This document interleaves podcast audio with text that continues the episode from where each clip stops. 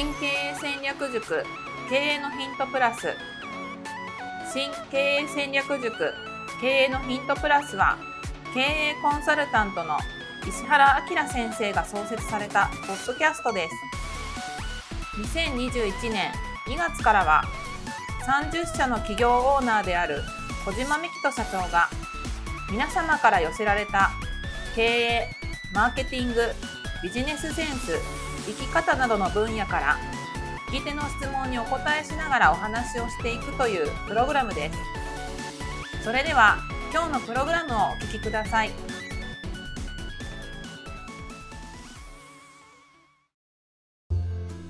まずはお知らせです。小島社長が経営している株式会社 e メディックのホームページにアクセスしていただきますと小島社長が講師を務める会員制勉強会新経営戦略塾の過去の有料セミナー5本を無料でプレゼントしておりますので、ぜひご覧いただければと思います。株式会社カタカナで e メディックと検索、もしくは概要欄の URL からもアクセスできますので、ぜひお聞きください。経営のヒントプラス第698回をお届けいたします。こんにちは、ナビゲーターの加藤真由美です。小島です。本日の質問です。質問。よくビジネスは数字が大切だというお話を聞きます。売上を伸ばしていくために、どのように数字にこだわっていったらよいでしょうか数字に対する小島社長の考え方などを教えていただきたいですといただいております。今回は前回の続きの回となります。よろしくお願いいたします。お願いします。で、次。はい。パーセントに騙される。お、次はパーセント。これ例えば、どういうことかというと、あの、ちょっとあの、さっきはパーセントで、今のはパン、パーセントで考えなさいだったんですけど、今度逆にパーセントに騙される。はい、どういうことかというと、じゃあ、ある会社のせ、会社の説明会です。はい。うちは、作体利益350%です。3.5倍の成長ってどう思います？いけてません？結構。うん、やばくないですか？作体350ですよ、利益。うん、でも、前年が10万円でした。今年の利益35万円でした。え、これ作体350%ですよ。うん、じゃあ、社員の50%が東大です。はい、2人しかいなくて1人が東大だったら、親戚の子だったら、社員50%が東大です。言えますね。そうなんですよ。だから逆にパーセントに騙される。うん、その割合は何分の何なのかを考えれば、2分の1じゃんとか。うんうん、で、その350%って逆に数字で、さっきのあの、300人と 4, 4人、あの、2人が何パーだったかっていうのを逆に、数字だったらパーセントで考えてみる。パーセントだったら数字で考えてみる。あの、逆に何分の何とかね。現実どれぐらいなんだろうっていう、例えば、作体が110%だとしても、10億を利益出てたら11億なわけですよ。っていう、そういう話です。なるほど。実数とパーセンテージを行き来した方がいいよ、うん。ってことはちょっとずるいんですけど、物事って全部なんでその数字なんだろうっていうふうに考えるっていうこと。まず、数字に強くなるっていうのはそういう癖をつけることなんですよ。そうすると、賢い人たちというのは、これマーケティング側ですよ。これね、何がややこしいかというと、これ詐欺じゃないですからね。確かに。これが350%を3500%って言ったらこれは嘘ですよ。うんうん、でも景品表示法もそうですけど、嘘つくなって言ってますけど、根拠を出せる本当のことだったらいいんですよ。ってことはこれは全部本当のことなんですよ。うんだから、あの、これダメ、あの、騙されるなというか、あの、なんていうのかな。そういう数字というのは実は見せ方によって、切り取り方によって、光の当て方によって変わるんだよっていうふうに考えるっていう癖をつけないと数字に強くなれないということ。です。はい、よくあの深夜番組で、ダイエットモニターさんで、あの、例えばお腹にベルトを巻いてプルプルって震わせると、うんうん、27人中のモニターの90何パーセントが、効果がありました、はいはいはい、または効果を感じました、みたいな、うん。あれで、N 数がその27とかっていう少なさと、はい、かつそのちっちゃな文字で表示されていて、これは適切な食事とはい。運動のアドバイスをした必結果です、ず、そう、必ず専門家のアドバイス、食事のアドバイスとかってはい絶対書いてあるんですよ。書いてありますね。はい。そういうことですよね。そういうことです。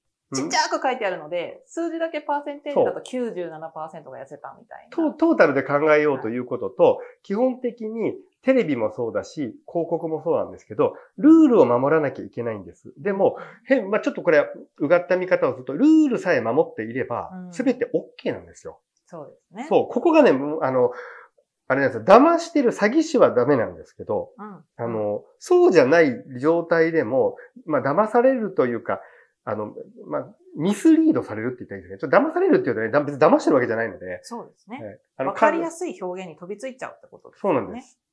っていうのともう一個は、うんその、例えばですね、パーセントをはい。安心材料として使ってしまう。うん。これどういうことかというと、自分がですね、はい。例えば、1ヶ月の契約件数が7件でした。まあ、はい営業マンだとします。会社員で。で、全く同期がコピー機と同じものを売ってます。はい。で、アポイント数10件で7件売れました。うん。ライバルはめちゃくちゃどんくさいので、アポイント数30件で10件でした。そうすると、あの、自分を安心させるロジックを作ってしまうんです。どういうことかというと、自分は制約率70%で、同期は制約率30%だから、あいつは、あの、まあ、33%だから、自分の方が優秀だっていうふうに思って、なんとかプライドを保とうとするんです。うんでも、本来、営業マンの成果を測る、全く、まあ、システムとかを作って、その、会社によって、もう単価がね、5倍も10倍も違うんだったら別ですけど、全く同じものを売ってるんだったら、まあ結局、契約件数じゃないですか、大事なのって。ですね。で、これどういうことになっていくかというと、どんどん負のループにはまっていくと。うんで、勝手に自分で制約率っていう謎の指標を作ってしまうと、うん大量行動ができなくなるんですよ。どういうことかというと、大量の行動をすると、必ず制約率下がってきますよね。はいあの、なんとなく営業のセンスがあるし、10件行って7件取った人人は、うんじゃあそれを20件、30件にすると、おそらく70%にならないんですよう。んうんうんでも、本来は、それで契約件数が最大化すれば別に、そんなの、まあ、最終的に契約件数で判断されるんであれば別にいいわけじゃないですか。でも、自分のプライドを保つために、契約率を下げないことしかしなくなるので、うん確実なアポしか今度怖くて入れられなくなると。だから成績が伸びない。同期は出世していく。自分を保てないので転職を繰り返す。で、これが転職を繰り返す営業マンの大体典型なんですよ。なるほど。でみ何がやばいかっていうと、行動量が増えない。より減ってくる。で、経験値が増えない。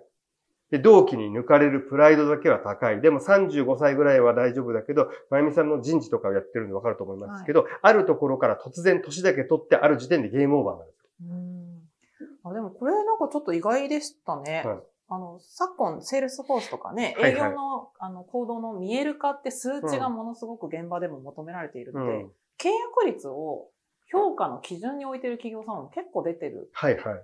けれども、たださっきおっしゃったのってダウトだなって思ってるんです。けど、うん。結局企業としては総グロスの売上高がうん。事業の利益なので、今のお話だと本来はその契約率ももちろんモニタリングは大事だけれども、モニターするだけであって、行動の改善に使えばいいだけであって、はい。それを是とするというか、そこをゴールにしちゃうと見誤っちゃいますねってい。そうですね。あとはうん、これも結局大企業でセールスフォースを入れてたりとか、キーエンスなんたら1時間ごとに社員の生産性を GPS もつけて常に管理してるんで、そういう会社はいいですよ。はい。でも、じゃあ営業マンがちょっとしかいない、しかも飛び込みで売ってこいみたいな会社なんて、あの、だからね、ね電話でめちゃくちゃもう朝から晩までかけまくってアポイントを取ってから無理やり行く会社なんて、ううあの、そんなの入れてないですから。そうですね。そうなんですよ。せいぜいエクセルでちょっとこねそうなんです。ただ、その管理すら厳密にされてるかっていうと、最終的に、まあ、もう、悲しいかなというか、本当はその制約率とかも全部考えなきゃいけないんですけど、うんでも最終的に何本売れたかみたいな、もう昔ながらの、まあ結局なんとか営業マン、じゃあ、あの、10人いたらもう1位は何件取れたみたいな、今のホストとかキャバクラみたいな、うんうん、とこをやってるところも現実にやっぱ多くて、うんっていう中で、あのーなんだろうな、その、自分が都合がいいように数字を使っちゃうっていうのもあんまり良くないですよと。そそういう話をしたかったというか。なるほど。そうです、そうです。じゃあ売り上げを伸ばしていくために、うんさっきのってメンタルに影響しがちな数字の解釈そうなんです。あの、自分のプライドを保つためなんですよ。はい都合が良くというか。うんうん今回はここまでとなります。経営のヒントプラス第698回をお届けいたしました。最後までお聞きいただきありがとうございました。ありがとうございます。今日のポッドキャストはいかがでしたか？番組では小島社長への質問を募集しております。メールアドレス info